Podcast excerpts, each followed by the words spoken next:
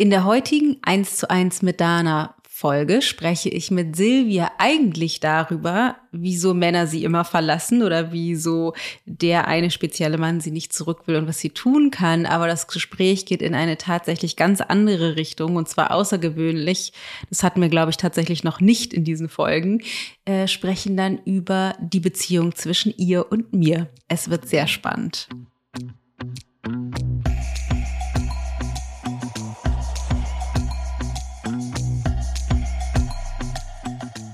Das ist so krass dann, aber ich würde nicht hier sitzen, wenn ich dir nicht vertrauen würde. Weißt ich du? weiß, das ist eine Ebene, ja. Es gibt aber noch eine darunter liegende Wahrheit, die dir bisher nicht bewusst ist.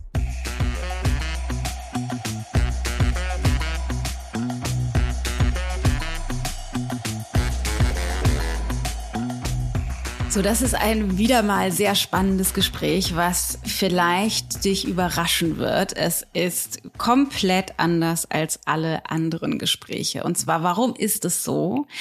Ich spreche mit Silvia oder wir fangen an, wie in den Coaching-Gesprächen zu untersuchen, was ist eigentlich das Problem in ihrem aktuellen Leben und gucken dann, ob wir irgendwie einen Zusammenhang finden zu, zu irgendetwas in ihrer Vergangenheit, wo sie etwas geschlussfolgert hat, abgespeichert hat, Glaubenssätze gebildet hat, Überzeugungen, Identitäten, die sie im Heute beeinflussen. Allerdings gibt es eine Grenze, auf die ich stoße in dem Gespräch mit Silvia, was etwas damit zu tun hat, wie ich mich mit ihr fühle, beziehungsweise welche innere, Reak innere emotionale Reaktion ich wahrnehmen kann auf ähm, unser Gespräch und dann an einem Punkt entscheide, das Gespräch rauszuholen aus. Wir untersuchen gerade deine Geschichte und es hinführe zu dem aktuellen Moment und über die Beziehung zwischen ihr und mir spreche. Das heißt, ähm, wir wir untersuchen dann auf einer komplett neuen anderen Ebene. Und deine Aufgabe beim Zuhören ist es, mal rauszufinden, in dem Gespräch, wie ist deine Reaktion oder wie fühlst du dich innerlich bezogen auf Silvia? Fühlst du dich zum Beispiel stark hingezogen? Findest du das inspirierend und schön und, und attraktiv? Oder gibt es auch etwas in dir, was vielleicht, wo du einen Widerstand spürst oder, ähm, oder in inneren, in inneren Rückzug oder irgendwelche Gefühle bei dir hochkommen? Und es ist spannend, grundsätzlich sich daran zu schulen, zu gucken, was ist eigentlich meine emotionale Reaktion auf den, die anderen? Ähm, und da gibt es eben natürlich etwas, das heißt, dass unsere eigene Konditionierung laut wird. Bei den meisten von uns wird einfach unsere eigene Konditionierung laut. Das heißt, es gibt innere Bewertungen bezogen auf das, was wir wahrnehmen, kognitiv oder auch energetisch emotional. Und auf Autopilot spielt sich unser Programm ab. Aber natürlich, je mehr wir geschult sind, zum Beispiel als Coach, trennen können, ist das meine Gefühlswelt oder ist das eine Reaktion oder ist das sozusagen äh, ein, ein, ein, wichtige, ein wichtiger Hinweis, dass was in mir passiert, ähm, um das zu nutzen für das Gespräch. In diesem Sinne ein sehr spannendes Gespräch. Ich wünsche dir ganz viel Spaß beim Zuhören. Ach so, ja, und es gibt keine tief, tief, tief liegende Auflösung, aber es gibt eine Auflösung auf einer anderen Ebene. Viel Spaß.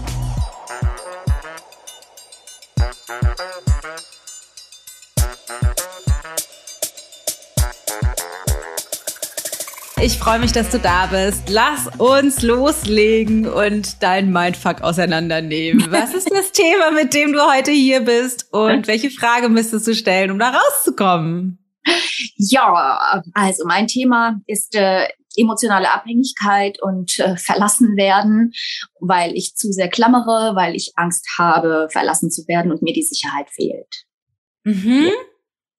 Genau. Ähm, mir ist schon so einiges auch bewusst, ähm, woher das kommt, was ich da, was ich für ein Mindfuck, um mit deinem Fachjargon zu sprechen, ähm, habe, aber die Umsetzung, wie das besser werden kann, sag ich mal, oder mich, ich, ich mich beruhigen kann, fehlt. Okay. Ähm, vielleicht einmal direkt ein ganz kleiner Hinweis zum Anfang. Du hast gesagt, du möchtest gerne wissen oder du hast irgendwie ein Problem, dass du immer wieder verlassen wirst und hast dann jetzt gerade schon ein paar, ich sag mal, Erklärungsversuche mitgeliefert. Yay! nee, das ist überhaupt gar nicht schlimm. Was ich da nur sichtbar machen möchte, ist, dass die Erklärungen, die du geliefert hast, was war das zum Beispiel, ähm, die Angst alleine zu sein oder die, Sich die Suche nach Sicherheit oder das Klammern, dass das sozusagen Gründe sind, warum du verlassen wirst. Ähm, das sind, ich sag mal, psychologische Gründe oder ja. psychologisierte Gründe, eine psychologisierte Sichtweise sozusagen auf die Gründe, warum du verlassen wirst. Das ist nicht an sich falsch. Ich möchte nur äh, nur sichtbar machen, dass die Methode oder die Art und Weise, wie ich daran gehe, nicht aus der Psychologie kommt und mhm. manches Mal gerade, wenn wir anfangen zusammen zu arbeiten, dass das ähm, interessant ist gerade, du bist, du hast einfach schon wahnsinnig viel gemacht. Du hast unfassbar viel Erfahrung aus den unterschiedlichsten Bereichen aus deinem Buckel und auf deinem Buckel und du kennst das bestimmt, dass du oft denkst, äh, in, ich habe überall schon mal hingedacht, alles schon mal untersucht, alles schon mal betrachtet. Huch, hier klingelt das irgendwie, keine Ahnung, was das jetzt war. Ähm, und dass das manchmal das eher fast noch schwieriger macht, ja. weil dein Verstand schon die ganzen Erklärungen und, und Untersuchungen, Untersuchungsergebnisse sozusagen präsentiert. Und es kann natürlich sein, dass zum Beispiel ein Sicherheitsbedürfnis, was dich klammern lässt, einen Teil dazu beiträgt, dass ein Ergebnis ist, dass sich jemand von dir trennt. Allerdings würde ich gerne an diesem Punkt der Untersuchung das nochmal offen lassen, weil meine Vermutung ist, dass es auch noch andere Gründe gibt. Also einfach nur, um das sichtbar zu machen, das, was dein Verstand sofort ausspuckt, ja, das ist wegen XY, so bin there, done that, habe ich schon verstanden, habe ich schon analysiert, das sind übrigens hier die Gründe. Und ich sehe das eben ein bisschen anders, weil ich denke so, ja, möglich, dass das mit reinspielt, lass uns das mal untersuchen. Das ist übrigens ein super weit verbreitetes Problem, auf das ich immer wieder stoße in Coaching-Gesprächen und das auch von mir selber kenne, dass unser Verstand einfach immer schnell schon die Lösung mitliefern will. Das ist das eine. Und das andere ist aber auch, gerade wenn wir so viel gemacht haben, oft auch noch was mit reinspielt, was so was ist wie, ich will nicht, dass er oder sie, mit dem ich gerade spreche, denkt, ich würde das alles nicht sehen oder erkennen oder verstehen oder wissen, warum das so ist. Was ein bisschen blöd ist, weil wir halt nicht doof dastehen wollen, aber wir müssen immer bereit sein, doof dazustehen, in Anführungsstrichen doof. Das ist, entspringt ja nur unserer Bewertung. Ähm, also, dass sichtbar wird, dass wir es eben nicht wissen, verstehen oder schon gewandelt haben, weil sonst können wir es eben nicht wandeln, sonst kommen wir halt für die Transformation eigentlich vorbei. Das heißt, wir brauchen immer so ein bisschen Demut. Ähm, und das Bewusstsein darüber, dass wir es eben nicht können, kennen, verstehen bisher, um da am besten weiterzukommen. Also, das heißt, du bist verlassen worden. Ja, genau. Ich war ähm, sechs Jahre glücklicher Single, zufrieden mit mir selbst ohne Ende. Bin dann so die Persönlichkeitsentwicklung gefahren und ähm, habe allein Urlaube gemacht, Freunde etc. Und ähm, im Oktober 2020, mitten im Lockdown, kam er. Also ich war dann auf so einem Datingportal und äh, da, da war er plötzlich, er hat sich mir vorgestellt und es war einfach von, von Anfang an so ein Zauber. Es war Bollywood, ähm, er ist auch Inder, aber kein typischer Inder. Ähm, und dann kam es zum ersten Date und ich habe von vom ersten Augenblick an dieses Gefühl gehabt, wow, ich komme nach Hause. Das ist er vom ersten Augenblick an diese Geborgenheit. Und er war auch total geflasht und ähm, war gerade auch ganz frisch in Deutschland und leider auch frisch getrennt, aber gut, ganz schlimm, schlimmer Ausgang, ähm, wollte hier was Neues, keine Ahnung. Wir haben darüber bis heute nicht gesprochen. Ähm, und es war einfach alles so wunderschön. So, weißt du, Rosen am Bahnsteig, wenn mein Zug losfährt, ja, und äh, also wie im Film. Ähm, und plötzlich habe ich gemerkt, dass ich Angst hatte, ihn zu verlieren und dann diese Unsicherheit in mir wuchs. Und irgendwann drehte sich das dann auch, dass er auch immer kälter wurde, immer distanzierter wurde. Dann habe ich versucht, immer mehr zu geben und er ging immer mehr zurück. Und irgendwann hat es dann so geknallt. Also wir haben nicht gestritten, nein, wir, es war immer super gut zwischen uns beiden. Ah, wir konnten super reden, alles perfekt, aber ähm, es hat auch alles gepasst. Aber ich bekam Panikattacken ähm, irgendetwas äh, fehlte, ja. Und ähm, ja, im Mai letztes Jahr ist es dann so hochgegangen, dass ich dann gar nicht mal mehr mir einen Tee hier machen konnte. Ich bin in der mittelgradigen Depression gestürzt Ähm, er hat mich dann zu meinen Eltern gefahren, weil er das nicht mehr leisten konnte, wollte, ähm, mich aufzufangen, zumal er das auch von seinen anderen Exen kennt. Und ähm, da vielen Sachen wie, warum passiert mir das immer, warum passiert mir das immer? Ähm, ja, und ich habe dann, ich, ich habe Angst gehabt, zurück in meine Wohnung zu fahren, hier allein zu sein. Ich, ich war bei meinen Eltern und ja, er hat mich dann quasi verlassen. Er hat gesagt, das hat keinen Sinn so und auch jetzt, wir haben immer noch Kontakt. Er meinte, wir sollten Freunde bleiben. Er will nichts Emotionales, nichts Romantisches, diese Erwartung immer und Verantwortung. Er will es nicht. Er will jetzt einfach die Welt erkunden, für sich allein sein, weil er auch in Indien immer angepasst war und verheiratet und so. Es schmerzt, weil dieser Mann, ich weiß nicht, was er mit mir gemacht hat. Ich bin so verzaubert. Ich will den zurück. Nach wie vor ist da Hoffnung und so ein Ziehen an ihm, weißt du? Ähm, ja, Okay, das heißt, also ihr seid im Oktober zusammengekommen. Warte mal, ich muss so ganz kurz die Daten. Im Oktober 2020 zusammengekommen und letztes Jahr im Mai gab es dann die Trennung. Ja. Das heißt, ihr wart ein halbes Jahr zusammen. Ja. Ungefähr. Und ja. dann seitdem habt ihr irgendwie noch ein bisschen Kontakt, aber ihr seid kein Paar mehr. Seit jetzt ein Dreivierteljahr oder so. Richtig. Okay. Ja. Und welche, welche Absicht verfolgst du und welche Frage müsstest du stellen, um da weiterzukommen? Also ich verfolge tatsächlich die Absicht, ihn zurückzugewinnen. Ich habe mir mhm. alle möglichen Strategien ex zurück und so durchgelesen. Mhm. Äh, und ähm, ja, spielt eigentlich eine Rolle im Moment auch, ja. Ähm, ich bin happy, alles ist gut und so und war bis vor kurzem noch mega unauthentisch. Ich habe mich erst vor drei Wochen ihm geöffnet und habe so halb geöffnet und habe gesagt, ich wünsche mir mehr Nähe. Ich äh, brauche im Moment keine Beziehung, weil ich baue gerade eine mit mir selbst auf. Das stimmt auch. Aber ich möchte mehr Nähe zu dir. Das habe ich ihm gesagt. Und ich hatte so eine Angst vor Ablehnung. Und die kam dann auch natürlich. Ne? Ja. Also welche Frage müsstest du stellen? Mir oder, oder ihm oder, oder wem? Welche Frage müsstest du an sich jetzt stellen in unserer Untersuchung, um raus, um den nächsten Schritt zu gehen, bezogen auf das, was war und wo du hin willst? Welche Frage ergibt sich aus dem, was ihr bisher hattet, wenn du eigentlich eine Beziehung beabsichtigst? War er der Richtige? Ist er der Richtige? Ähm, weiß ich nicht. Also ich tue mich gerade schwer, Dana. Mhm. Also die Frage, die du uns eingereicht hattest, war, warum verlassen mich meine Partner? Ja. War das die erste Erfahrung oder haben dich schon andere verlassen? Auch schon andere, ja. In ähnlichen Szenarien oder? Ja, tatsächlich in ähnlichen Szenarien, ja, wo, wo es zu eng von mir aus wurde mhm. und mehr leisten konnten.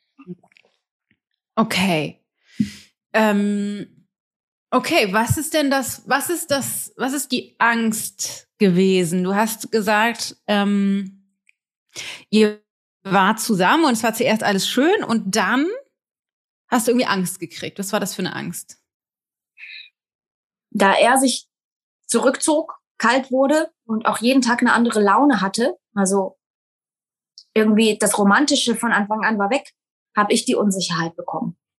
Die okay, Unsicherheit was ist passiert, was war der erste Moment, wo das Romantische weg war und seine Stimmung anders? Was war passiert? Seine ähm, Vergangenheit hat ihn eingeholt und er war wie eingefroren und ist auch depressiv geworden. Was heißt das, seine Vergangenheit hat ihn eingeholt? Naja, er ist halt immer noch verheiratet und hat ein Kind und ähm, möchte sich scheiden lassen, aber das ist in Indien alles nicht so leicht. Ähm, und er möchte seinen Sohn sehen, kriegt ihn aber nicht zu sehen und er leidet darunter und ähm, hat Schuldgefühle vielen Menschen gegenüber und das alles kam auf einmal, ihm ging's richtig, richtig schlecht. Okay. Auf eine Art ja auch verständlich, dass ihn das emotional durcheinander bringt. Absolut. Und ich habe versucht, ihn zu coachen, weißt du? Ja. Inwiefern? Wie meinst du das? Naja, wir haben geredet, ich habe mir seine Probleme angehört, ich habe die richtigen Fragen gestellt, ihn zum Nachdenken gebracht, ihm viel geholfen, viel geholfen und mich dabei echt auch so, ja, außer Acht gelassen. Ich war die Starke, weißt du. Und ähm, ja, er war total bei sich. Ich war irgendwie so ein Beiwerk. Klar, er kam immer und wir hatten eine tolle Zeit zusammen. Aber er hat mir zum Beispiel tagsüber überhaupt nicht geschrieben oder so oder ganz wenig. Und ich habe das dann irgendwann angefangen einzufordern und das hat ihn noch mehr weggetrieben. Ne?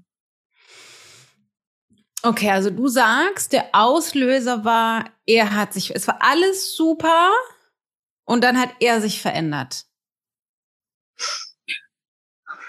Ja, würde würd ich jetzt wirklich so sagen. Ja, er war einfach nicht mehr der Kerl, den ich in den ersten drei, vier Wochen kennengelernt habe. Er hat mir so viel gegeben. Das war, also ich konnte, ich, ich habe gedacht, das ist nicht von dieser Welt. Wow, was schickt mir das Universum da Tolles? Und dann plötzlich, das, das hat sich gedreht, ja. Das heißt, es hat sich gedreht. Das heißt, ihm ging es nicht gut wegen seiner noch Familie in Indien. Genau. Und du hast dich um ihn gekümmert. Das ist ja per se nicht an sich falsch. Sehe ich auch so. Was war die Schieflage? Hm. Was war die Schieflage? Also er hat mir am Ende gesagt, du hast mich zum Mittelpunkt deines Lebens gemacht. Das klingt fast wie ein Vorwurf, könnte ja auch ein Dankbarkeits Satz sein. Aber so wie du es jetzt formulierst, klingt es eher wie ein Vorwurf. War es auch. Er mochte das wohl nicht und ich, ja. Würdest du sagen, das stimmt? Ja. Ja, es drehte sich wirklich alles nur um ihn, weil, ähm, naja, erstens war ich, war ich so in Love und habe mich irgendwie so berufen gefühlt, diesem Mann zu helfen, weil ich ja schon so viel Wissen habe. Ja, vielleicht auch vermessen, keine Ahnung. Ähm, aber gleichzeitig hatten wir auch Lockdown und Corona und mein Leben war auf den Kopf gestellt, weil ich selbstständig bin, ähm, während er für die Telekom arbeitet und ganz normales Leben hatte weiterhin. Das heißt, ich habe hier gekocht, ich habe mich gekümmert, ich habe gemacht, getan, ich war die Hausfrau, ich habe es geliebt. Ähm, er eigentlich auch. Aber irgendwie meinte Was heißt das? Er eigentlich auch? Naja, er, er liebte es zu essen, er liebte zu kommen. Er hat hier zwei Wochen äh, sein kleines Büro aufgeschlagen hat hier gearbeitet. Ich habe ihm, ähm, ich habe Essen gemacht äh, und alles. Also er, er hat sich schon wohl gefühlt.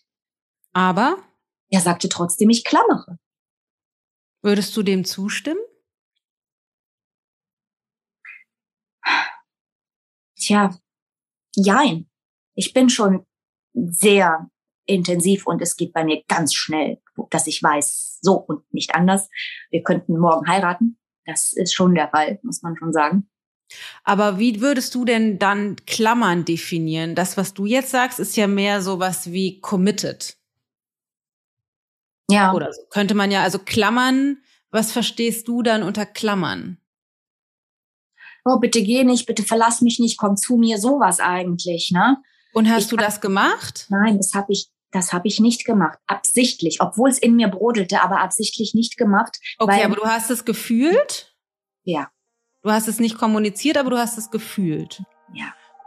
Das ist übrigens eine Lüge, die wir uns super oft erzählen, dass wir Dinge, die in uns vorgehen, geheim halten können. Und das ist jetzt ein super Beispiel, dass wir das tatsächlich nicht können. Sie hat es zwar nicht gesagt, was äh, geh nicht oder ich habe Angst, dich zu verlieren oder so.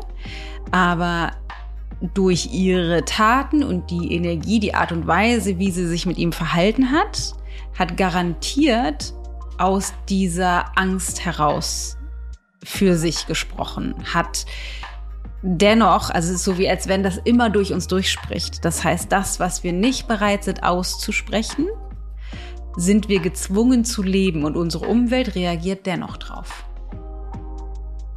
Woher kam das Gefühl? Wieso die Angst, weil von dem, was du jetzt beschreibst, gab es keinen Anlass in der Zeit, Angst zu haben, dass er dich verlässt. Stimmt.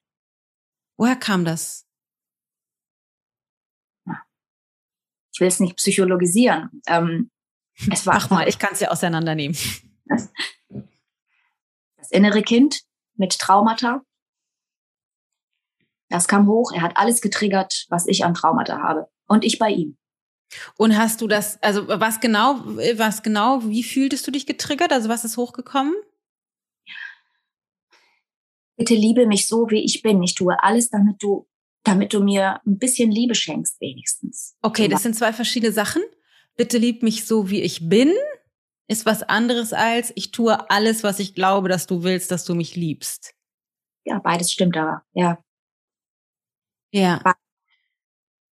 Und dann auch, ähm, ja, die, die, die Sicherheit. Da, da ist jetzt jemand, der vielleicht sich dann um mich kümmert, sozusagen, damit es mir besser geht. Weißt du, dieses im Außen suchen, weil ich es mir selbst nicht geben kann. Da ist jetzt jemand, der dafür sorgen kann, dass es mir besser geht. Bisher hast du nicht gesagt, dass es dir schlecht ging. Bis zu dem Punkt hast du zumindest jetzt erzählt, es ging dir gut. Ja, und es änderte sich schlagartig. Also ich, das ist wirklich Magie, was da passiert ist. Ich weiß es nicht. Als ich ihn kennengelernt habe, war ich noch nicht so bedürftig. Aber dann, als ich gemerkt habe, wie wertvoll er für mich ist, wurde ich sofort bedürftig. Er hat irgendeine Tür in mir aufgemacht, vielleicht die zum inneren Kind. Ja, das schlummerte irgendwo bedürftig, weil es nie die Liebe erfahren hat, die es brauchte. Ja. Mhm. Ähm, kennst du diese Form von Bedürftigkeit irgendwoher anders aus deiner Vergangenheit? Ja, ich hatte das immer wieder mal, ähm, so Phasen. Also wie gesagt, ich war nur die letzten sechs Jahre richtig glücklich mit mir selbst. Davor gab es immer Eskapaden, wo es in mir schrie und ich geklammert habe und von einer Beziehung zur nächsten äh, ähm, geschlittert bin, teilweise sogar mir meine Aufmerksamkeit suchen musste, woanders und auch fremd gegangen bin früher. Ähm, da habe ich mich total geändert jetzt. Also ist der Hammer. Aber ich muss sagen, ähm, ich, ich habe ja auch eine Erkrankung. Ich habe Morbus Crohn. Ähm, und ich hatte ein einschneidendes Erlebnis und das hat mich sehr geändert, sehr gewandelt. Ähm, ja, ich, ich kenne das. Also ich habe schon immer alles gemacht, um es mir über außen irgendwie zu holen. Ja, ohne es zu wissen, dass das passiert. Kennst du das auch aus deiner, also erinnerst du das aus deiner Herkunftsfamilie? Dieses Gefühl? Ja. Inwiefern? Lechzen nach Liebe, lechzen nach so sein dürfen, wie ich wirklich bin, ohne geschlagen zu werden lechzen nach Harmonie, weil immer nur Streit war, drei Generationen unter einem Dach. Ja. Meine Eltern, die haben letztes Jahr erst von mir das erste Mal erfahren, was in mir wirklich abgeht. Vorher habe ich mich ihnen nie geöffnet. Ich habe alles mit mir selbst ausgemacht, weil sie eh kein Verständnis aufgebracht hätten. Ich weiß, das ist eine Annahme, klingt so, aber nee, ist wirklich so. Das haben sie mir dann letztes Jahr dann auch bestätigt. Ähm ich muss mal einmal, also es gibt, ich vermute, es gibt da eine, einen, irgendeinen Anker in der Vergangenheit, wo wir noch reingucken können. Ja. Allerdings sagt mein Bauchgefühl, dass ich noch was anderes ansprechen muss. Mhm. Hm. Ich krieg das nicht ganz gegriffen, aber so wie du mit mir bist, und das ist jetzt eine Interpretation und ich formuliere das trotzdem mal so, ja. spielst du eine Rolle gerade? Das wird jetzt spannend, weil ich mich rausbegebe aus der Untersuchung der Theorie, der Theorie, der Geschichte, die sie mir sozusagen erzählt und mich reinbegebe in die aktuelle Beziehung zwischen ihr und mir. Und das ist immer ein guter Indikator, wenn ich mitkriege, irgendwas stimmt hier zwischen uns nicht, weil das, was in dieser Beziehung ein Problem darstellt, ist garantiert etwas, was auch in allen ihren anderen Beziehungen, zum Beispiel zu ihrem Ex-Partner, eine Rolle gespielt hat. Deswegen müssen wir da jetzt tiefer rein. Das ist richtig. Warum, warum spielst du eine Rolle? weil ich 42 Jahre lang nichts anderes tue? Also ich sag mal so, ich, ich bin schon dieser fröhliche Mensch. Man sieht mir nicht an, was in mir vorgeht, weil ich das so gelernt habe. Nicht zuletzt durch meinen Job, aber vor allem durch mein Elternhaus. Angepasst zu sein, runterzuschlucken, nichts zu sagen, sonst gibt's Haue. Es ist, ich bin Perfektionistin darin, Dana. Und ich, ich möchte, dass die Menschen mich mögen. Ne? Ähm, deswegen, ja, meine Meinung sagen, so langsam geht es, aber ich habe mich zum Beispiel nie getraut, in der Schule mich zu melden, meine Meinung zu sagen, weil man könnte mich auslachen oder man könnte sagen, oh, was für eine dumme Antwort. Ne? Du bist aber dumm und so, habe ich auch oft gehört. So, verstehst du? Und irgendwann wird das Perfektionismus in der Rolle. Ich kann mich öffnen, ja, das kann ich. Aber nur sehr, sehr selten so richtig und mit sehr wenigen Menschen. Aber auch ich bin gerade ehrlich zu dir. Also es ist ja nicht, dass ich irgendwas erzähle, was nicht stimmt. Ähm, ja, lass mich da mal einmal ganz kurz reingehen, weil ich kann das hören. Also ich kann das hören, was du sagst. Das heißt, du erzählst scheinbar offen, aber du hast emotional und energetisch eine Mauer.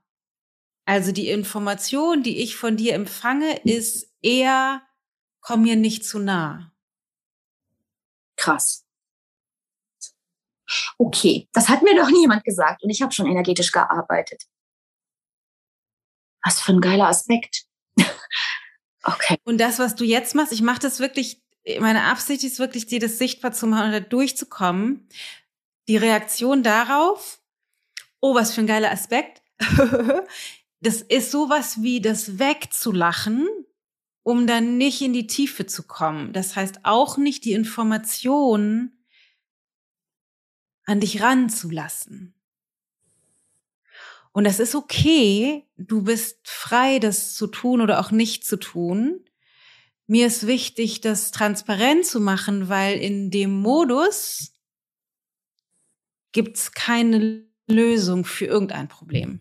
Also da können wir natürlich jetzt noch philosophieren und theoretisieren und untersuchen, aber auf der Ebene kommen wir nicht weiter. Okay. Wow. Wie gesagt, ich höre das zum ersten Mal und es ist total interessant und spannend. Ich wollte das gerade auch gar nicht weglachen, auch wenn es so rüberkam. Ähm, ich weiß, dass du das, du machst das auch nicht bewusst. Das mhm. hat dich sozusagen. Das mhm. ist dein System. Mhm. Das ist wahrscheinlich sowas wie eine Überlebensstrategie. Ja. Oh ja. Ich gehe ins Resonanzamt, ja. Ja. Mhm. Also das, was dich sozusagen, was dich sagen lässt, das ist krass, aber gleichzeitig lächeln lässt. Das ja. ist die Mauer. Oh mein Gott, ja. Ja. Und es gibt unterschiedliche Formen von Mauern. Und ich bin weiterhin ehrlich und ich bitte dich, das als Ausdruck von Liebe zu sehen. Ja.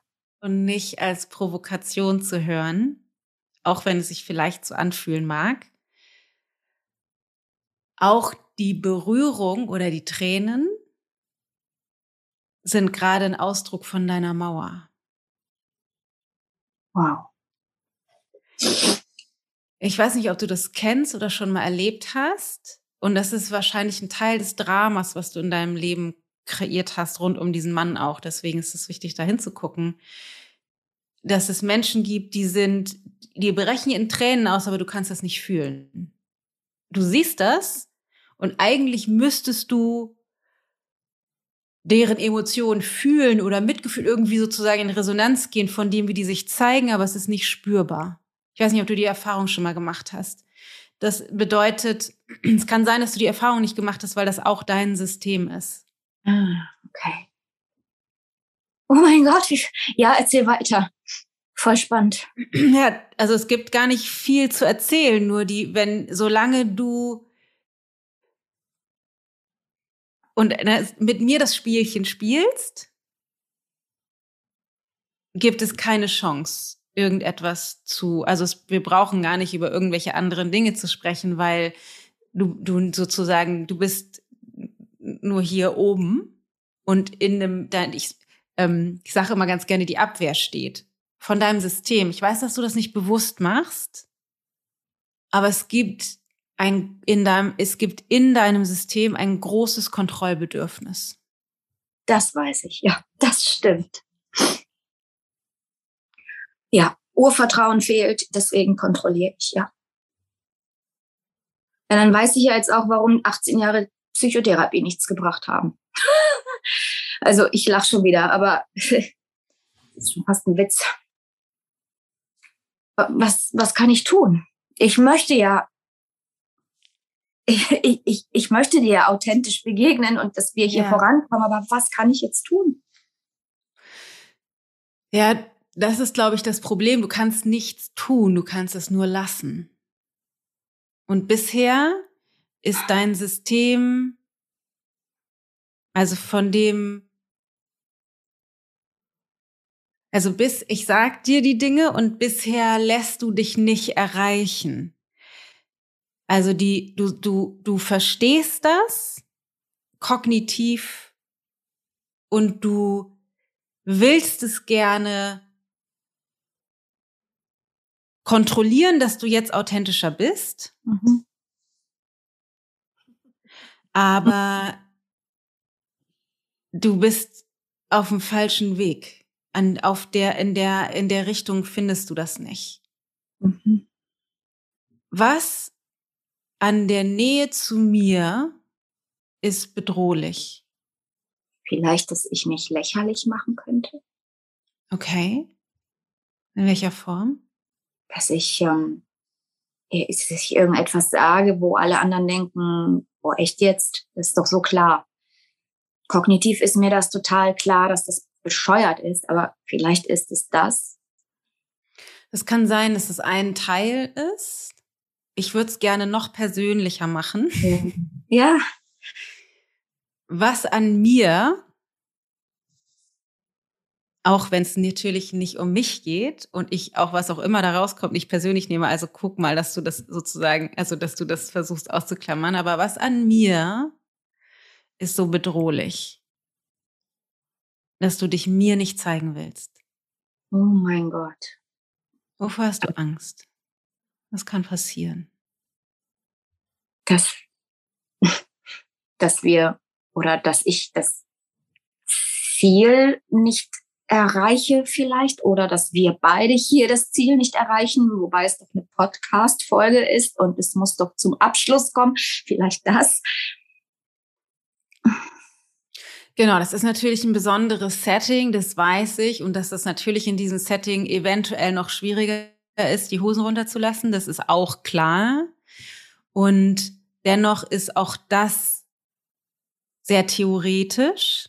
Mhm. Wenn du einfach nur, und ich weiß, das ist per Zoom schwierig, mir in die Augen schaust, was an mir ist so bedrohlich?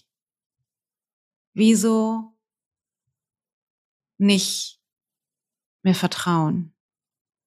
Wieso nicht wirklich dich zeigen? Das ist so krass, Dana, weil ich würde nicht hier sitzen, wenn ich dir nicht vertrauen würde, weißt ich du? Ich weiß, das ist eine Ebene, ja. Gibt aber noch eine darunter liegende Wahrheit, die dir bisher nicht bewusst ist. Puh. Also was mir bewusst ist, und ich lasse jetzt mal die Hosen runter, sag das mal so am Rande, ähm, gerade aus dieser Sehnsucht im Moment heraus, eine Partnerschaft haben zu wollen, fällt es mir total schwer, Matthias und dich zu sehen. Es fällt mir aber auch total schwer, alle anderen Pärchen zu sehen, weil sich da so ein Neid entwickelt. Nicht, dass ich es nicht gönne, aber Sehnsucht. So ich weiß nicht, ob das bedrohlich ist, aber das hat ja nichts mit dir zu tun. Ja. Ich weiß es nicht. Siehst du irgendwas anderes noch? Das ist gerade für mich so Neuland. So hat noch nie ähm, jemand mit mir gearbeitet, weißt ja. du? Ja. Ich kann es dir nicht sagen. Ich kann dir aber eine, ich kann dir eine, ähm, eine Rückmeldung geben und wahrscheinlich ist es ähnlich zu dem, weshalb sich die Männer von dir zurückgezogen haben, weil was die Art und Weise, wie du mir begegnet bist, und ich bitte dich, das nicht als Vorwurf zu hören. Es ist, es darf alles sein, es ist alles okay. aber die Art und Weise, wie du mir begegnet bist, hat bei mir eine eine emotionale oder energetische Reaktion von Aggression und ich will hier weg hervorgerufen. Wow. Und das meine ich nicht persönlich, also im Sinne von ich, ja. Dana, will von dir Silvia weg, sondern die, die Energie und die, mit der du mir begegnet bist, hat bei mir sowas gemacht von so, oh. hier gehen wir jetzt oder ich noch eine Stufe tiefer und spiegel ihr die Reaktion in meinem Inneren in der Absicht, ihr bewusst zu machen, dass das System, was sie fährt, so, so eine, also das, obwohl sie ja mit mir keine, wie mit dem Partner keine Liebesbeziehung hat oder irgendwie so, ähm, dass wie sie mir begegnet ist, dass das dennoch diese Reaktion hervorruft, was bedeutet, dass das unter Garantie auch bei, ich weiß nicht, ob allen anderen, aber vielen anderen Menschen so sein wird die ihr begegnen oder denen sie begegnet. Deswegen ist es wichtig, dass ihr das bewusst wird. Krass. Und das ist das, was ich meine. Dass, deswegen habe ich das angesprochen, weil ich gemerkt habe, wir brauchen jetzt nicht anfangen, theoretisch irgendwo in der Geschichte rumzuwühlen, wenn wir das nicht geklärt haben, weil das das eigentliche Thema ist, was gerade sichtbar ist. Auch das höre ich zum ersten Mal. Gut, du spürst ja. viel. Ist klar, äh, habe ich schon mitbekommen. Ähm, ich arbeite so viel mit Kindern auch, ne? Und alle fühlen sich immer wohl bei mir und auch meine Freunde und selbst er. Er kommt mit seinen Problemen immer noch zu mir. Ja, das, was ich wahrnehme, ist halt eine, ein wie sagt man das? Two-faced, ein zweigesichtiges Pferd. Nee, sagt man nicht, zweischneidiges Schwert, zwei ja, Gesichter. Du weißt, was ich meine? Zwei Seelen in meiner Brust, ne? Du hast, ja, beziehungsweise du hast ein, ne, du hast ein strahlendes, lebendiges, positives Wesen, vermeintlich offen, aber die Kommunikation, die unter der Wasseroberfläche läuft, ist eine andere. Und die meisten Menschen sind nicht bewusst genug, um das zu differenzieren. Die fühlen sich hingezogen von dem, was sie sehen und hören und wollen dann aber vielleicht wieder weg und deswegen verlassen dich die Partner, weil die irgendwie merken, das ist nicht stimmig. Macht Sinn. Ja. Das heißt, was wir rausfinden müssten, ist, was ist, was ist das unter der Wasseroberfläche, was du mitkommunizierst und zu welchem Zweck und das ist jetzt eine provokative Formulierung, zu welchem Zweck willst du so tun, als möchtest du die Menschen in deinem Leben haben, schiebst sie aber eigentlich so weit von dir weg, wie es geht?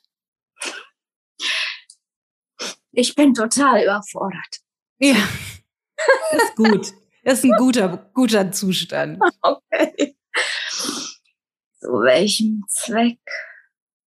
Also, weil das ist das Ergebnis. Na, auf, also du tust so oder bildest dir ein, das ist das, was du glaubst, du willst diese Nähe, du willst mit mir das Gespräch führen und tief, tief graben, du willst diesen Mann an deiner Seite haben, aber das, was du tust, ist, du hast ihn fein aus deinem Leben rausgesteuert und was du mit mir tust, ist auch, bleib mir aber ja vom Leib.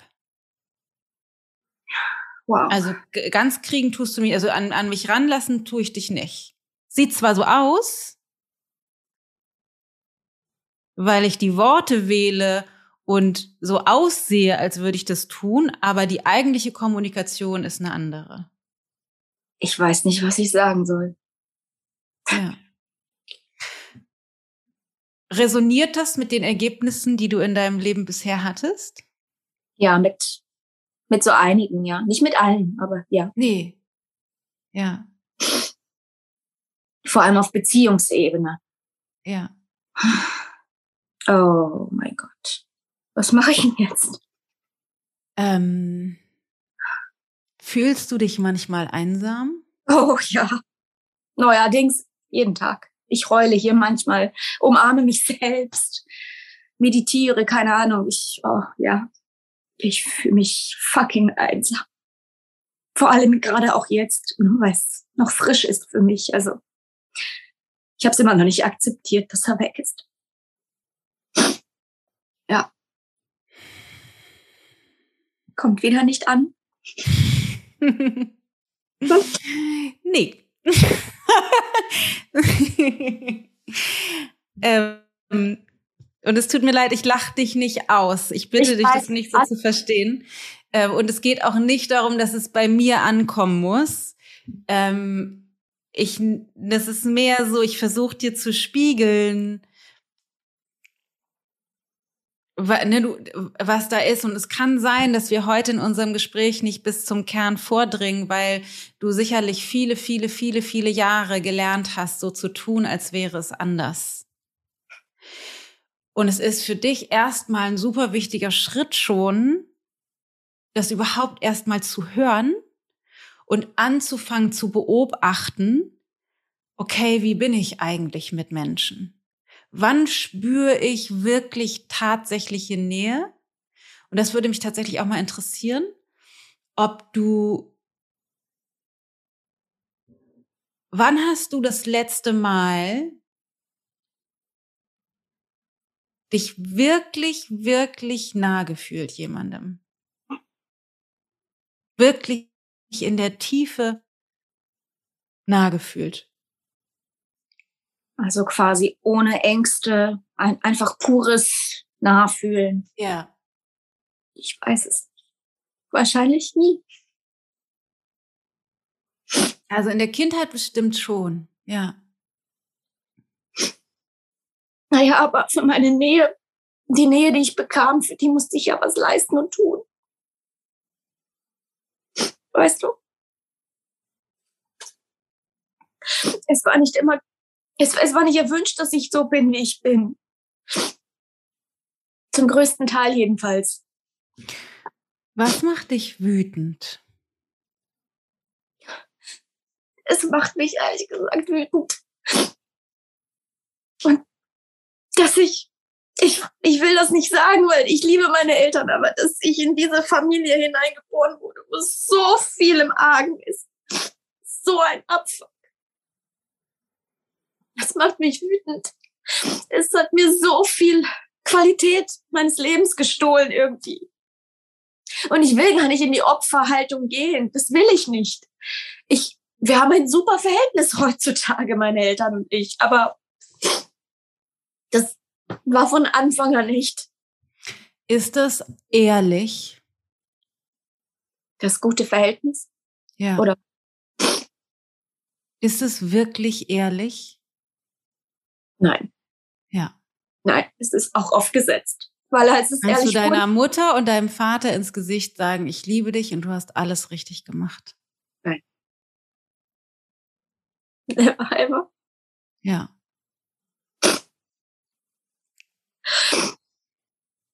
Aber ich habe ihn eigentlich vergeben.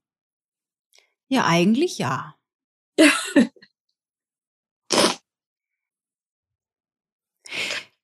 Es gibt ein Problem, meiner Meinung nach, in der Welt der persönlichen Weiterentwicklung. Okay. Weil sehr viel Wert auf, wie soll ich das sagen? Wir müssen dahin fühlen, wir müssen vergeben, ähm, wir müssen uns selbst lieben, gelegt wird. Und damit will ich nicht sagen, das ist falsch. Das sind alles wichtige Wege, die wir, also, und auch Teile meiner Arbeit. Allerdings gibt es keine Abkürzung, weil das, was ich spüre, ist eine ganze Menge Wut und ich möchte fast sagen Aggression die du in ein hübsches Lächeln verpackst. Ja, damit kann ich was anfangen, ja, das stimmt. Und ein gutes Verhältnis zu meinen Eltern zu haben im Heute ohne aufgeräumt zu haben, verhindert, dass du wirklich dir selbst erlaubst, so zu sein, wie du bist. Da kannst du noch so viel zu Hause sitzen, innere Kindarbeit machen, üben, dich selbst zu lieben, meditieren, schöne Affirmationen aufsagen. Meiner Meinung nach ist das Sahne auf Scheiße packen. Was ist passiert in deiner Kindheit? Was haben deine Eltern falsch gemacht? Ich sag mal so, sie haben mich nicht da abgeholt. Also sie haben mir nicht das gegeben, was ein kleines Kind braucht. Sicherheit. Das kriegen wir nie. Keiner von uns. Ich auch nicht. Niemand von uns. Die, die wenigsten von uns sagen, meine, ich habe genau das. Die Liebe, so wie ich sie gewollt habe, ist genau so zu mir gekommen, wie ich sie haben wollte. Das ist normal. Was sind, was ist das, was ist konkret passiert? Wurdest du geschlagen? Wod, was ist, was ist passiert? Ja. Sag's mal ganz konkret. Ich wurde geschlagen, ja. Ich wurde, also meine Mutter ist regelrecht ausgeflippt, sogar mit Kleiderbügel. Ich war irgendwann nicht mehr sicher, aus welcher Ecke kommt sie wieder und ich wusste nicht, was ich richtig mache, was ich falsch mache. Es gab Psychoterror. Wir waren drei Generationen unter dem Dach. Meine Oma kam, kam oft hoch und sagte, sie soll aufhören, mich zu schlagen, also ihre Tochter. Ähm, und dann meinte meine Mutter zu mir, ich soll meiner Oma sagen, Schluss jetzt. Sie soll gehen, sonst bekomme ich noch mehr. Dieses Versprechen hat sie dann natürlich auch eingehalten. Ich bekam für meine Oma noch mehr Schläge. Gleichzeitig ist mein Vater immer, ähm, ja, er hat viel gearbeitet. Er, er musste immer weg. Aber es war dann ein, ich muss jetzt weg und ich, ich muss nicht, ich hab dich lieb oder so, es wird alles gut, ich komme wieder. Und ich, ich sehe dieses Bild vor Augen, wie er geht und ich innerlich heule, Papa, bitte geh nicht, ich muss nach oben und Mama wird mich wieder schlagen. Ja, also die totale Unsicherheit in mir. Existenzangst sogar. Das ist passiert. Abgesehen von dem ganzen Lärm und Streitigkeiten zwischen den Erwachsenen untereinander, wo ich immer dazwischen irgendwie Harmonie herstellen wollte, aber es nie geschafft habe. Hattest du Geschwister? Nein. Deine Eltern sind noch zusammen? Ja, mehr schlecht als recht, aber ja, weil man hält es ja aufrecht. Es ist halt so die Generation und dann auch Oberschlesien, da ist das alles ein bisschen. Wofür ist das ein Argument? Das ist ein Argument dafür, dass ich sehe, dass sie überhaupt nicht zusammenpassen. Ja, aber wofür ist das, also wofür ist, das ist auch in Oberschlesien und die sind auch deren Generation und so, wofür ist das ein Argument? Weil ich mit der Zeit gemerkt habe, dass die Leute aus Oberschlesien anders ticken. Die halten irgendwie mehr zusammen, auch was ist, was machst du damit, wenn du sowas sagst? Bezogen auf das Verhalten deiner Eltern. Ich erkläre mir etwas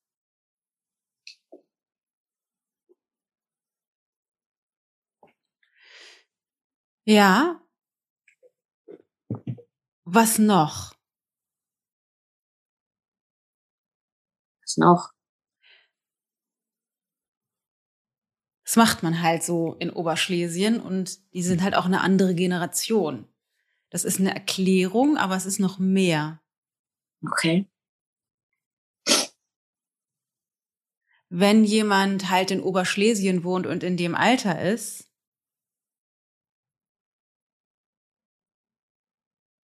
Können die dann entscheiden, ob sie ihre Kinder schlagen oder nicht? Können die dann entscheiden, ob sie so miteinander, ob sie zusammenbleiben oder nicht? Klar. Theoretisch, aber so wie du es gesagt hast? Ja, weil es durch und durch anders war. Also gut, ich verallgemeinere jetzt natürlich. Ich kenne nicht jede Familie in Oberschlesien. Nee, aber das, es geht auch gar nicht um das, was an sich richtig oder falsch ist. Aber du sagst, naja, in Oberschlesien sind die halt so und es war halt die Generation. Du versuchst dir das zu erklären, aber was noch? Sind in diesem Konstrukt deine Eltern mündige Bürger, die selbst entscheiden? Wenn du so fragst, nein.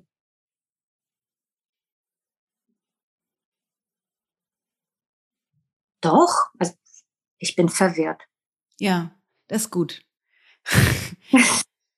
so wie du das sagst, na ja, die sind halt in Oberschlesien gewesen und in der Generation. Das ist nicht nur eine Erklärung, das auch, aber es ist auch sowas wie, man könnte fast sagen, eine Entschuldigung. Mhm. Und halt eben noch mehr. Sind es mündige Bürger, mündige, erwachsene Menschen, die selbst für sich entscheiden? Oder sind es Menschen, die eben aus der Generation kommen und in Schlesien waren? In dem, wie du es gesagt hast.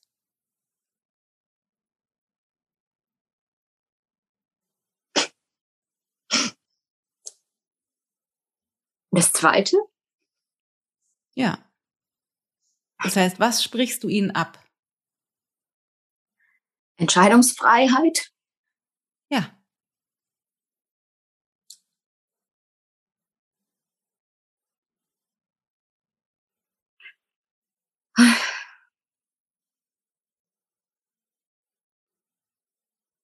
Ist das, Und, ja?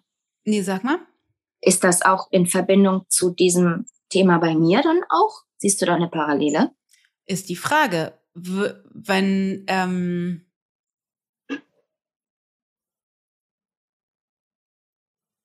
Haben die das in dem Bewusstsein selbst entschieden, so mit dir zu sein oder nicht? Äh, ich würde mal sagen, ja. In dem Bewusstsein, dass das Menschen sind, die halt aus Schlesien kommen und in der Generation waren?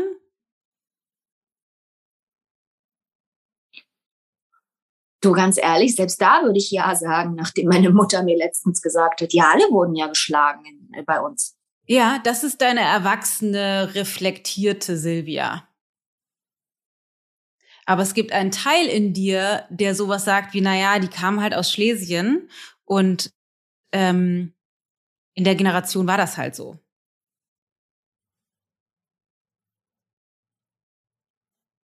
Hm. Und eben hast du gesagt, in der Auswahl bedeutet das, sie waren halt Schlesier und in der Generation deswegen haben sie dich geschlagen und gewählt, so miteinander zu leben? Oder waren sie mündige, erwachsene Bürger, die sehr wohl entscheiden, wie sie ihr Leben gestalten? Und es geht nicht darum, was die Wahrheit ist, es geht darum, was dein Verstand geschlussfolgert hast. Und du hast gesagt, naja, das sind halt welche, die wohnen in Schlesien, haben, haben halt in Schlesien gewohnt und da war das halt so und in der Generation sowieso es ist auch das, was meine Eltern mir auch teilweise sagen. Also. Darum, das ist letztendlich egal, weil es geht nicht um die Wahrheit, sondern es geht darum, deine Wahrheit rauszufinden, weil nur deine Wahrheit kann uns Aufschlüsse darum geben, ja. wieso du dich so verhältst. Ja. Deswegen noch einmal die Frage, sind deine Eltern erwachsene, mündige Bürger, die selbstbewusst entschieden haben, wie sie ihr Verhältnis zu ihrer Tochter und das Verhältnis miteinander gestalten? Oder sind die halt in Schlesien gewesen und in der Generation, deswegen haben die das halt so gemacht? Was würdest du sagen in deinem Bewusstsein? Mein Bewusstsein sagt das Zweite. Ja. Ja. Also hältst du deine Eltern für zurechnungsfähig, erwachsene, mündige Bürger, ja oder nein? Rein logisch von dem, was du gerade gesagt hast. Nein. Nein. So, das war jetzt eine kleine harte Nuss. ähm, wir stehen uns einfach so oft im Wege, weil unser erwachsenes, äh, vermeintlich rationales Bewusstsein versucht, das, was wir eigentlich auch denken, die dahinterliegende Wahrheit unseres eigenen Bewusstseins zu verschleiern. Aber die sprach durch die Art und Weise, wie sie gesprochen hat, durch sie durch. Und es war für sie aber wahnsinnig schwer, diesen Schritt zu gehen, wirklich das zu erkennen, weil ihr erwachsenes Bewusstsein da immer wieder reingegrätscht hat. Das Problem ist aber, wenn wir uns nicht erlauben, die Wahrheit zu sehen, die da drunter liegt, die wir eben auch denken, und es ist beides wahr, ähm, also beides im Sinne von, sie weiß aus erwachsener Sicht, dass das nicht stimmt und gleichzeitig gibt es aber einen Teil in ihr, der das immer noch Ideen abspricht und denkt. Und wenn wir das nicht sehen, dann kommen wir an der Stelle nicht weiter und finden nicht raus, wo es hakt. Die benehmen sich auch oft und suchen Hilfe bei mir. Sie, also sie benehmen sich so, als würden sie vieles nicht schaffen alleine, klarkommen. Ja, davon mal abgesehen, wie das im Heute ist, aber das ist das, was dein System daraus gemacht hat. Okay. Wann ist das, wann ist das, wann hat das angefangen mit den Schlägen? Erinnerst du dich daran? Ich erinnere mich daran ab vier, aber davor weiß ich nicht. Ja. Und bis wann ging das so? Bis 20. Und was ist dann passiert? Was ist dann passiert? Es gab ein Eklat ähm, und dann hat sie mich rausgeworfen aus der Wohnung. Ähm, ich bin zu meinem damaligen Freund für eine Woche gezogen, bin dann zurück mit einem Blumenstrauß, habe mich entschuldigt, wie immer. Ähm, also ich musste mich schon immer entschuldigen dafür, dass ich geschlagen wurde, sonst gab's nix. Ähm, und dann hat das irgendwie aufgehört. Ich weiß nicht. Ich weiß gar nicht warum. Aber es hat aufgehört. Und mit 23 habe ich dann auch ähm, das Elternhaus verlassen. Warum bist du nicht schon vorher gegangen? Ich komme gar nicht auf die Idee. Naja, gut, doch. Ich wollte ausziehen. In meiner ersten Ausbildung wollte ich in die Stadt. Das war, meine Eltern haben gesagt, nee, überlegst dir, also du fährst nur 20 Minuten, warum dann extra Geld ausgeben für eine Wohnung dort? Und das war, ja, es war auch bequem zu Hause, ne, muss man einfach auch so sagen. Und es war bequem, regelmäßig geschlagen zu werden? Keine Ahnung, ey, wirklich. Also ich, ich kam da gar nicht auf die Idee vor 20, vor meinem 20., 21. Lebensjahr, wirklich. Ja, okay, dann guck mal zurück. Ist man mit 20 bewusst genug, um zu wählen, nehme ich lieber Schläge in Kauf oder ziehe ich aus? An sich. Nicht, ob du das warst oder ob man das mit 20 an sich ist. Ja. Okay. Du hast also gewählt, ich, ne, ich, ich wähle lieber Schläge, als auszuziehen. Oh mein Gott.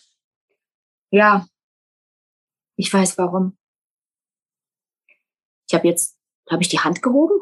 Du hast einen Daumen hochgehoben, interessanterweise. Ich weiß warum und dann kam der Daumen, geht gleich wieder weg. Passt aber gut. ähm, ja, ich habe das nämlich bis heute noch, dass ich meiner Mutter nicht wehtun will. Sie, ja, ich will ihr nicht wehtun, weil ich, weil ich ganz genau weiß, ihr würde es dann schlecht gehen. Wenn ich mich quasi von ihr abwende, wenn ich ausziehe, wenn ich, was auch immer. Das ist bis heute so. Und sie gibt mir auch immer wieder das Gefühl, also unsere Rollen sind im Moment auch vertauscht. Ich bin die Mutter und sie ist das Kind. Alles mit mir zusammen machen. Nein, ich warte. Serie alleine kann sie nicht gucken. Nur mit dir. Etc. Ja, ich habe eine Verantwortung für sie. Ich habe eine Verantwortung gehabt für sie. Auch wenn sie mich geschlagen hat. Wahnsinn. Ähm, Hast du deine Eltern geliebt? Ich sag jetzt mal ja. Ja. Ja. Haben sie dich geliebt? Ja. Was ist passiert in den Momenten, in denen du zurückgekommen bist und dich entschuldigt hast? Dann hat sie so ein bisschen wie beleidigt die Leberwurst das angenommen, die Entschuldigung, und dann ist man wieder in den normalen Alltag übergegangen. Es wurde nicht mehr darüber gesprochen. Es wurde nicht umarmt oder keine Ahnung was. Was war ein Auslöser für die Schläge? Diverse Sachen. Zum Beispiel, ich habe den Kugelschreiber dahin gelegt, obwohl er dahin gehört, ihrer Meinung nach. So, das waren so die kleinsten Kleinigkeiten. Bis hin zu, ja, such dir was aus. Alles, was plötzlich nicht in ihr Bild gepasst hat. Weil Hast sie du noch ja andere Beispiele? Ähm, also es kam sehr häufig vor mit irgendwas woanders hinlegen oder aber etwas gesagt haben, ähm, was sie gerade nicht hören wollte ähm, oder eine patzige Antwort gegeben haben. In der Kirche, in, in der Kirche früher, als ich klein war, nicht artig gewesen sein. Ähm, okay, ich habe eine Frage für dich. Wusstest du, wo der Kugelschreiber hingehört? Wo sie ihn gerne hingehabt hätte? Ich glaube, ich weiß, worauf du hinaus willst. Sag ähm, mal ja oder nein. Wusstest du, wo der Kugelschreiber, wo sie gerne den Kugelschreiber? Als hat? kleines Kind nein. Als ich größer war, bestimmt. Ich kann mich nur nicht daran erinnern. Du hast ja gesagt, das Ganze ging bis 20. Zwischen vier und 20 gab es da Jahre, in denen du wusstest, wenn du das jetzt tust oder unterlässt, bringt sie das auf die Palme und es gibt wahrscheinlich Schläge. Mal ja. ganz ehrlich, wusstest ja. du? Ja. Zu welchem Zweck? Oh mein Gott. Hast du das dann trotzdem gemacht? Was war das für eine Botschaft an sie? Dass ich auch meinen eigenen Kopf habe, dass ich auch alleine entscheiden möchte, dass nicht immer alles so sein muss, wie sie will. Controletti. ja. Hm. Wie war das dann, geschlagen zu werden? Ein Albtraum. Es war schmerzhaft. Es kam aus dem Nichts. Kam das aus dem Nichts? Ja, manchmal schon.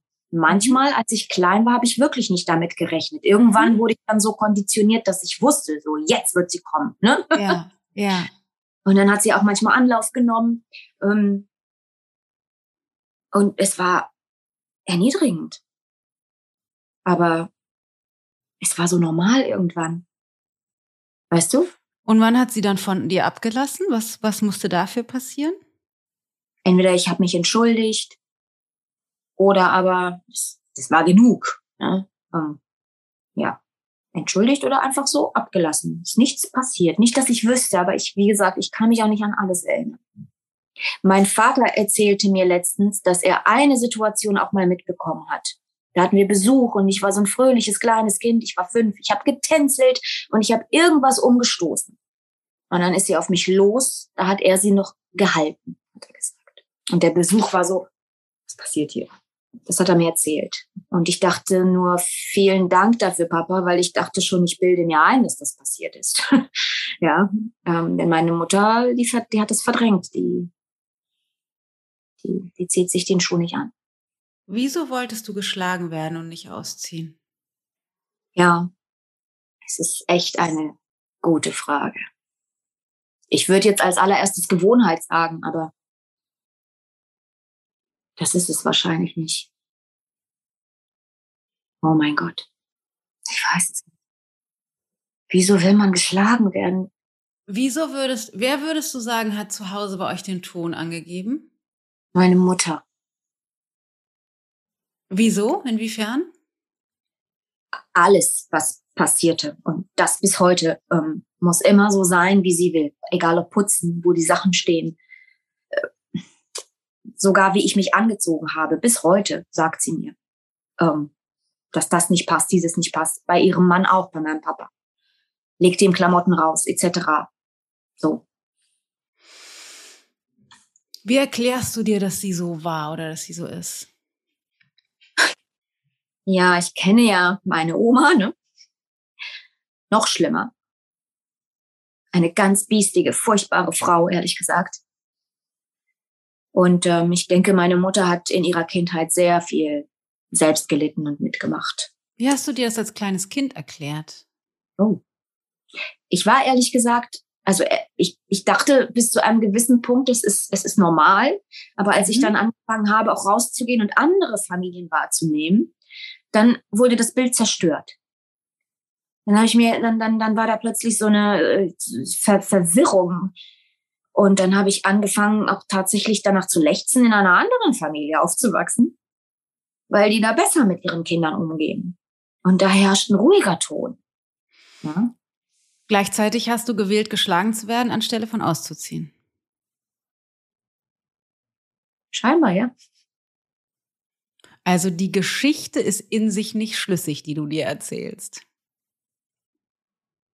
Und auch das meine ich nicht als Vorwurf, sondern einfach nur als dir, um dir bewusst zu machen, dass es da Lücken gibt, die nicht die ganze Wahrheit in deinem Bewusstsein abbilden. Es gibt sowieso nicht die Wahrheit, wir müssen nur die Wahrheit in deinem Bewusstsein rausfinden. Ähm, wie war das für dich, dich zu entschuldigen? Zurückzugehen mit Blumen oder auch als kleineres Kind? Das war wirklich Gewohnheit. Es war zwar nicht schön, ich wollte es nicht, aber ich wurde ja so erzogen. Es muss so sein. Und wenn ich irgendwie. Das ist eine Wahrheit. Ich unterbreche dich mal direkt. Das ist eine, ich sag mal, eine, eine Wahrheit und die stimmt bestimmt auch und es ist eine einfache Wahrheit. Was hast du bewirkt, indem du dich entschuldigt hast? Ich habe ihr gesagt, dass sie recht hat damit. Das stimmt. Und was hat das bewirkt für euer Verhältnis zueinander und euer Familienverhältnis? dass sie so weitermachen konnte wie bisher und niemand hat authentisch sich mal damit auseinandergesetzt. Ja, das ist die rationale, erwachsene Sicht auf die Dinge. Ganz konkret, wenn du als kleines Kind zurückgehst zu Mama und dich entschuldigst, was ist dann passiert? Du hast es schon mal gesagt. Also was ist dann konkret passiert? Ihr habt ja nicht weiter gestritten, sondern? Es wurde überhaupt nicht mehr darüber gesprochen. Genau, sondern der Frieden war wieder hergestellt. Ihr konntet ja. als normale Familie weiterleben. Jedenfalls an der Oberfläche, ja. Der Frieden war wieder hergestellt bis zur nächsten Eskapade, ja. Okay. Wer hat also dafür gesorgt, dass es in der Familie wieder rund läuft? Ich. Das klingt danach. War auch. Wer hat aber auch zumindest eine relativ lange Zeit lang gewusst, wenn ich den Kugelschreiber jetzt dahin lege, wird es wahrscheinlich wieder wild. Und hat es trotzdem auch. gemacht. Auch ich. Was war das für eine Botschaft an deine Mutter oder und deine Eltern, zu sagen, ich leg den Kugelschreiber nicht dahin, wo du ihn haben willst, schlag mich doch, dreh ruhig durch und dann entschuldige ich mich wieder und ist wieder alles okay. eine, was das für eine Botschaft an sie war. Ja. Eine Einladung, es zu tun? Ja, meine Vermutung ist, das ist, also das könnte ein Teil davon sein. Meine Vermutung ist, das ist ein bisschen zu lax oder zu viel gesagt. Stimmt aber natürlich schon. Aber was sollte das beweisen? Schlag mich doch. Du kriegst mich nicht kontrolliert, ich leg den Kugelschreiber trotzdem dahin. Brauche mich ja nur entschuldigen, wenn ich dann wiederkomme. Oh Gott, meinst du wirklich, ich habe das so, wie du das gerade gesagt hast, so gedacht, gespürt, gefühlt? Schlag mich doch. Ähm, ich leg den Kugelschreiber trotzdem dahin. So, ehrlich? Ist die Frage. Du wusstest, ich habe dich vorhin gefragt, wusstest du, was passiert in bestimmten Momenten, wenn ich den Kugelschreiber jetzt dahin lege, wenn ich das mache oder das unterlasse, das wird sie garantiert scheiße finden. Ob du das wusstest und es trotzdem getan hast und du hast gesagt, ja. Ja, weil ich mir vorstellen kann, dass es teilweise auch so war, na klar. Aber ja, na klar. Du, du bist erst, ne, du bist na, mit, mit 20 immer noch zu Hause gewesen. Da wusstest du garantiert, was sie auf die Palme bringt und was nicht. Ja. Und hast es trotzdem getan.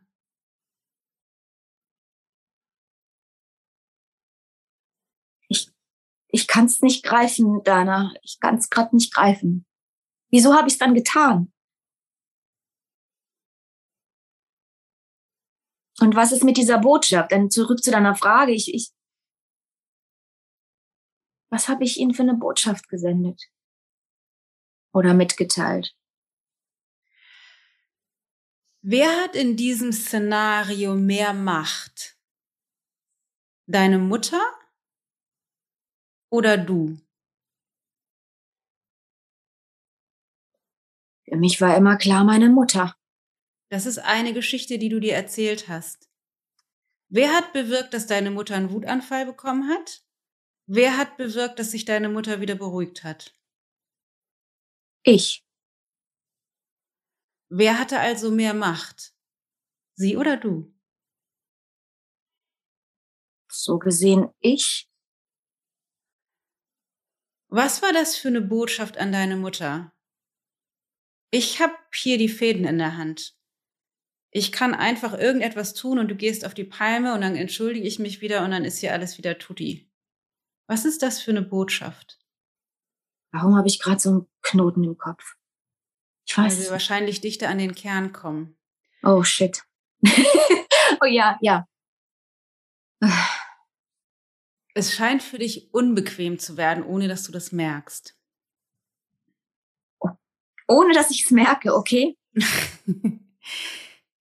ähm, weil es gab Momente, wo du einen Hauch mehr dich entspannt hast in unserem Gespräch bisher. Und Wann war? Okay, ja. Einfach so generell und es geht und das scheint jetzt eng zu werden und ähm, die Mauer wird wieder stärker.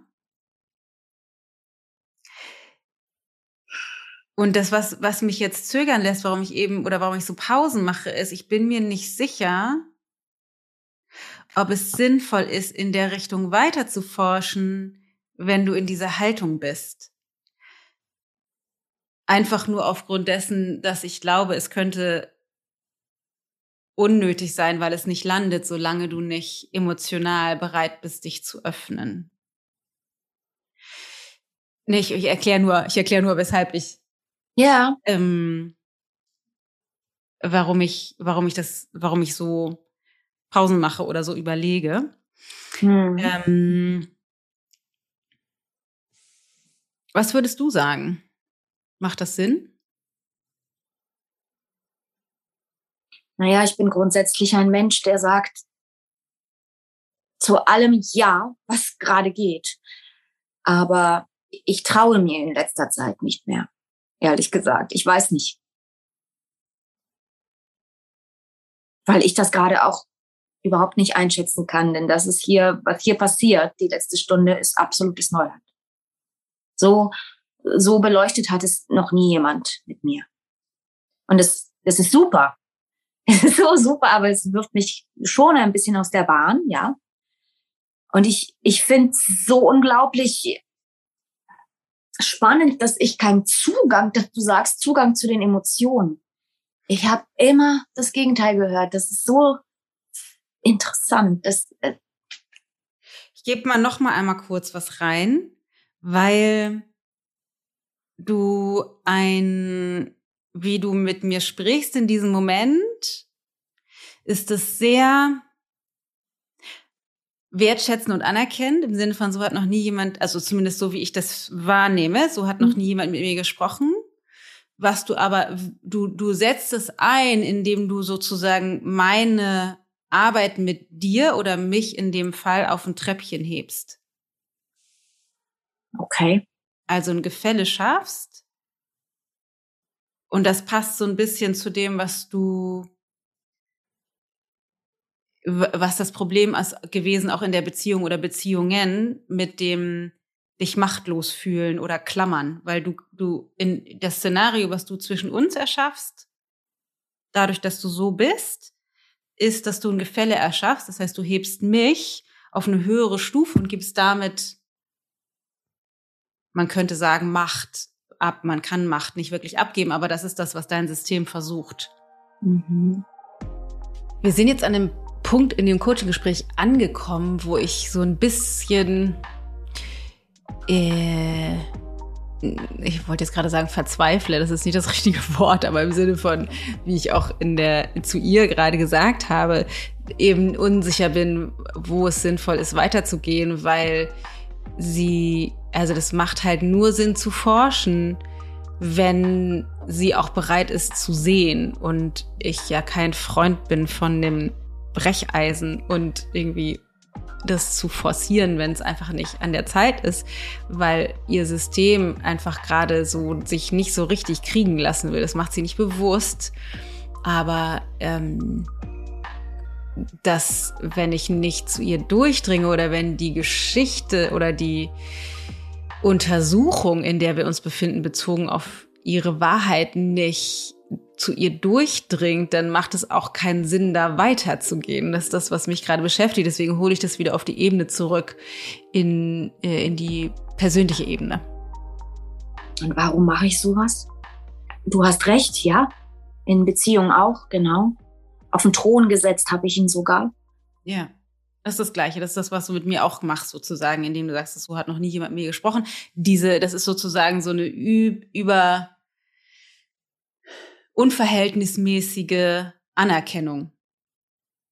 Ist das unverhältnismäßig? Also es ist ja die Wahrheit, dass ich das, ich solche Worte noch nie gehört habe. Das stimmt, aber es ist die Haltung, aus der heraus du das sagst. Es geht nicht um die Worte, die du ausgesprochen hast, sondern die Haltung, aus der heraus. Du kannst sagen, du kannst mhm. entweder sagen, boah, das ist so krass, was du sagst. Das habe ich noch nie gehört.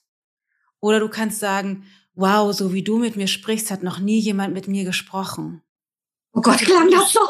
Kannst du den, kannst du den Unterschied hören? Ja, klar, ja. ja. Das heißt, es ist die Haltung, aus der heraus du sprichst. Okay.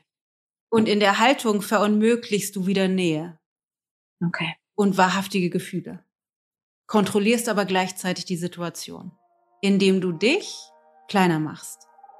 Das ist übrigens ein System, was nicht wenige Menschen fahren. Wir befinden uns alle in energetischen Verstrickungen miteinander und jeder hat seine ähm, Manipulationsstrategie unbewusst, ohne das mitzuschneiden, seine Manipulationsstrategie, um die Situation zu steuern oder zu manipulieren nach seinen eigenen Zwecken. Auch wenn wir das in den allermeisten Fällen selbst nicht mitschneiden, aber kann man jetzt total gut sehen an ihr, dass sie ähm, dass sie, ohne es mitzukriegen, diese, diese Haltung einnimmt und das Gefälle erschafft, um was zu bewirken, aber das nicht merkt und das ihr aber gleichzeitig im Weg steht, weil das, was sie sich wünscht, die Nähe, damit verunmöglicht wird.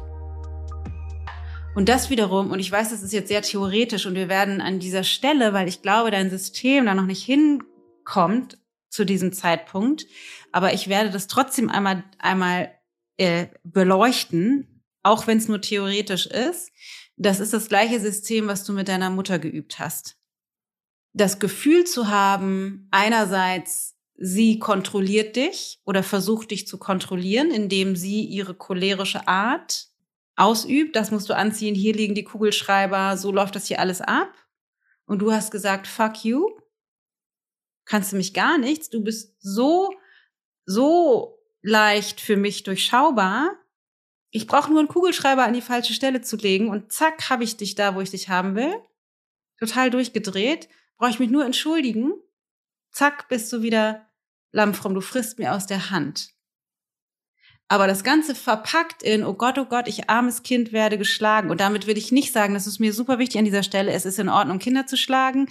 Das war, eine, da gibt es keine zweite Meinung drüber. Das ist nicht in Ordnung. Das ist, ne, du, du hast eine Opfererfahrung gemacht. Das müsste rechtlich belangt werden, keine Frage. Da gibt es keine zweite Meinung drüber. Wir gucken uns jetzt eher die Geschichte und die Standpunkte an, die da drunter gelebt haben. Mhm. Weil du hast bis in ein relativ hohes Alter gewählt, weiter geschlagen zu werden und hast bis heute dich noch nicht abgegrenzt von deiner Mutter. Mhm. Das heißt, du bist immer noch in dem Abhängigkeitsverhältnis, das du kontrollierst in deinem Bewusstsein, auch wenn es sich nicht so anfühlt. Der Preis, den du, der Preis, den du bezahlst, ist Schläge in einem relativ hohen Alter noch dich in die Abhängigkeit weiterhin zu begeben, begeben von deinen Eltern. Das heißt, du kannst so, du kontrollierst nur, du kannst deine Mutter wie eine Marionette nur so, oder wahrscheinlich dein ganzes Familiensystem nur so lange kontrollieren, wie du dich als hilflos und armes Opfer generierst, was geschlagen wird und nicht weiß, wo die Stifte hingehören und dann sich entschuldigen muss, obwohl sie geschlagen wurde. Und das ist das gleiche System, was du in deiner Partnerschaft erfahren hast. Das heißt, da war jemand, die, zu dem hast du dich hingezogen gefühlt. Das heißt, die einzige logische Schlussfolgerung muss sein, okay, ich muss mich jetzt als armes, hilfloses Opfer generieren, um die Situation kontrollieren zu können. Ist das nur rein logisch nachvollziehbar? Ich weiß, das ist jetzt eigentlich too much und es ist für ein Coaching-Gespräch nicht funktional, das auf diese Art und Weise reinzugeben. Aber weil wir schon eigentlich über die Zeit sind und wollte ich den Input einfach mal dir noch mitgeben. Ähm, auch wenn ich weiß, dass dein System das jetzt noch nicht auf einer emotionalen, energetischen Ebene integrieren kann. Aber ist das für dich logisch, nachvollziehbar, die Zusammenhänge? Ja, ist es. Ja. Okay. Ähm. Aber was als nächstes? Ja. Meine Empfehlung wäre zu versuchen, ein Gespür dafür zu entwickeln, wann begegnest du Menschen wirklich? Und das kannst du in jedem Moment machen. Das kannst du hier mit mir machen, das kannst du mit jeglichen Menschen machen, mit dem du in Kontakt bist dich selbst beobachten und den Kontakt beobachten und raus und versuchen, ein Gefühl dafür zu entwickeln, begegne ich den gerade wirklich? Und Authentizität ist so ein ausgelutschtes Wort. Das wird manchmal verwechselt mit, ich erzähle so viel von mir. Ich bin so authentisch. Mhm. Das ist aber nicht tatsächliche Authentizität. Authentizität bedeutet nicht, ich erzähle alles von mir. Es kann ein Ausdruck davon sein, mein Innerstes zu teilen. Aber es gibt auch die andere Seite vom Pferd, nämlich mit meiner persönlichen Geschichte hausieren, ich sage das ein bisschen blöd, hausieren zu gehen als, als vermeintliche Authentizität, was aber nicht fußt auf einer echten emotionalen Verbindung. Ja. Und deine Aufgabe wäre, das rauszufinden. Was sicherlich auch sinnvoll wäre, ist nochmal, du hast gesagt, du warst bei Menschlichkeit 2.0 dabei, ne? Ja. Ähm, warst du in der ersten oder in der zweiten Runde dabei? Also im Frühling oder im Herbst? Im Herbst. Ähm, ja, ich kann es dir nicht sagen, weil das Problem ist, wir kriegen solche Prozesse nicht beschleunigt. Ja. Auch wenn wir das gerne würden. Mhm. Ähm, ja, meine Empfehlung wäre, auf authentische Kontakte zu achten und also auf echten Kontakt zu achten. Und du hast gesagt, du hast ein gutes Verhältnis zu deinen Eltern. Wir haben schon rausgefunden, das war gelogen. ähm, und das einfach zu überprüfen. Wo bist du in Verstrickungen unterwegs? Mit deinen Eltern, mit Freunden, mit deinem Ex-Partner, mit Bekannten und immer wenn dir das auffällt, das sein zu lassen. Oder erstmal einfach anzusprechen, so wie ich das gerade gemacht habe. Ich habe das Gefühl, ich bin gerade nicht, ich erzähle dir gerade nicht die Wahrheit. Oder ich habe das Gefühl, ich versuche das gerade wegzulachen. Oder mir wird's gerade eng. Also, dass du einfach anfängst auszusprechen, was tatsächlich unter der Wasseroberfläche schlummert. Und es kann sein, dass dir das schwer fällt, mhm. weil du den Kontakt zu deinen Gefühlen nicht hast wow. das höre ich auch zum allerersten Mal, diesen das Gefühl, den Kontakt zu meinen Gefühlen nicht habe. Ja. Du bist gut da drin, deine Gefühle zu spielen. Das hast du gelernt von hm. klein auf. Ja, okay. Aber du fühlst die nicht wirklich. Du kennst Gefühligkeiten, Drama, Depression, diese ganzen großen Gefühle, das kennst du. Aber den, die tatsächliche, also die tatsächliche Begegnung, wirklich ein, ein, ein echter Kontakt, da steckst du, glaube ich, noch in den Kinderschuhen. Und ich meine das nicht respektierlich. Die, viele von uns haben das Problem. Deswegen sind auch Rosen am Bahnhof so wahnsinnig toll, eine große, überschwängliche Geste. Das ist aber nicht der echte Kontakt. Und eine Kleinigkeit noch, von dem Zeithorizont, von dem du erzählt hast, seid ihr von der Verliebtheitsphase ins Drama und dann sozusagen raus aus der Beziehung. Das heißt, es gab bisher wahrscheinlich keine echte Verbindung. Stimmt. Das heißt, die Sehnsucht, die du spürst, hat nichts mit der Verbindung zu ihm zu tun, sondern ist die Sehnsucht nach der Geschichte und den überschwänglichen großen Gefühlen wahrscheinlich, die du dir erzählt hast. Oder das Bedürfnis nach Kontrolle. Das weiß ich jetzt nicht, weil wir da nicht tief genug drin sind. Mhm. Aber was deine Aufgabe als allererstes ist, ist zu üben, einfach nur mit dir selbst und in Kontakt zu anderen Menschen rauszufinden, was ist eigentlich echt? Wie erkenne ich das? Ja, üben. Üben. Üben ist zu erkennen. Okay. Ja. Es gibt keinen Quick Fix. Es gibt keinen Quick Fix. Aber äh, das ist ein Prozess, den du durchlaufen kannst. Also ich weiß nicht, ob du ähm, bei einigen der Coaching-Gespräche zum Beispiel in Menschlichkeit 2.0 berührt warst. Ja, war ich. Und das kannst du mal gucken, ob das Gefühl von Rührung ein anderes ist als diese großen, ich bin depressiv, ich habe so eine Sehnsucht, ich will das alles anders haben, ich bin so inspiriert, sozusagen diese überschwänglichen Gefühle, ob das eine andere Tonalität hat in deinem System als das berührt sein, wenn du wirklich fühlst, eine andere Person öffnet sich. Manchmal kann das helfen, ja. dass du dabei bist, während eine andere Person ihr Herz zu öffnet, weil öffnet, weil das dich energetisch berührt. Dass du da merkst, ah, das wäre ein echtes Gefühl. Und dass du das lernst zu unterscheiden zwischen dem, was du sonst produzierst. Okay, ja, das ist ein guter Tipp, ja. Damit kann ich was anfangen.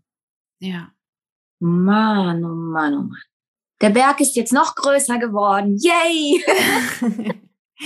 ja, wahrscheinlich ging das Gespräch in eine andere Richtung, als du erwartet hast. Total. Ähm, Danke dafür, aber wirklich. Neue Ansätze sind eigentlich immer gut. Also streichen wir das eigentlich. Ja. Und sei vorsichtig damit, mich aufs Treppchen, Treppchen zu packen, ein Gefälle zu erschaffen.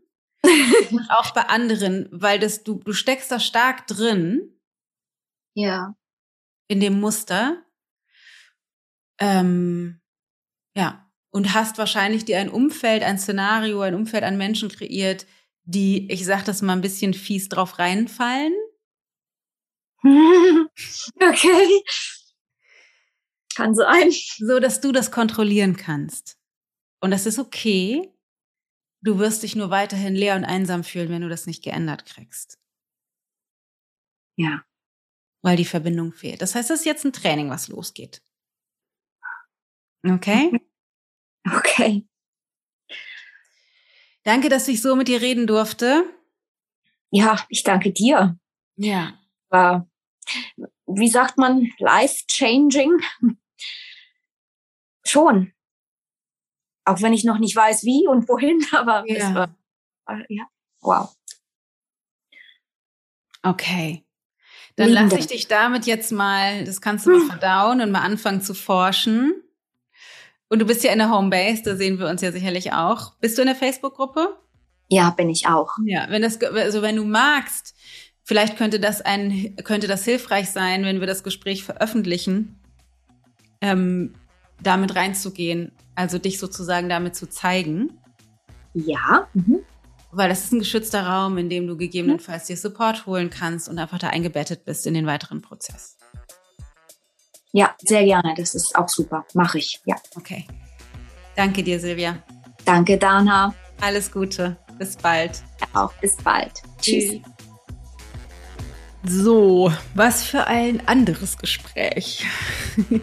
Ich äh, würde mich freuen zu hören, was deine Gedanken dazu sind, wie du das empfindest, wie das, das es gab, glaube ich, ein emotionales Auf und Ab in dem Gespräch und äh, es ist ja ganz anders gelaufen als normalerweise und auch anders als wahrscheinlich von ihr oder auch mir an sich gewünscht und äh, dennoch ist das, was sich gezeigt hat, das was ist.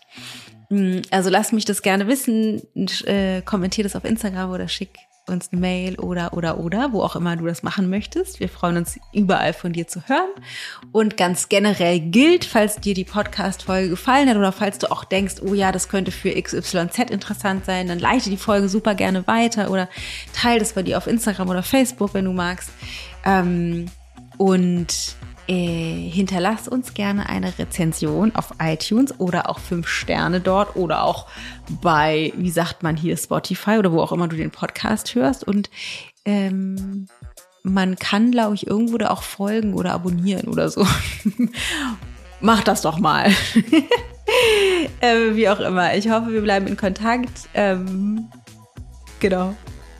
Das war's. Oh Gott, ich kann heute nicht mehr reden. Äh, pass gut auf dich auf. Ich freue mich, äh, wenn wir uns nächste Woche oder nächstes Mal, es ist ja schon Donnerstag, wiederhören. Alles Gute, deine Dana.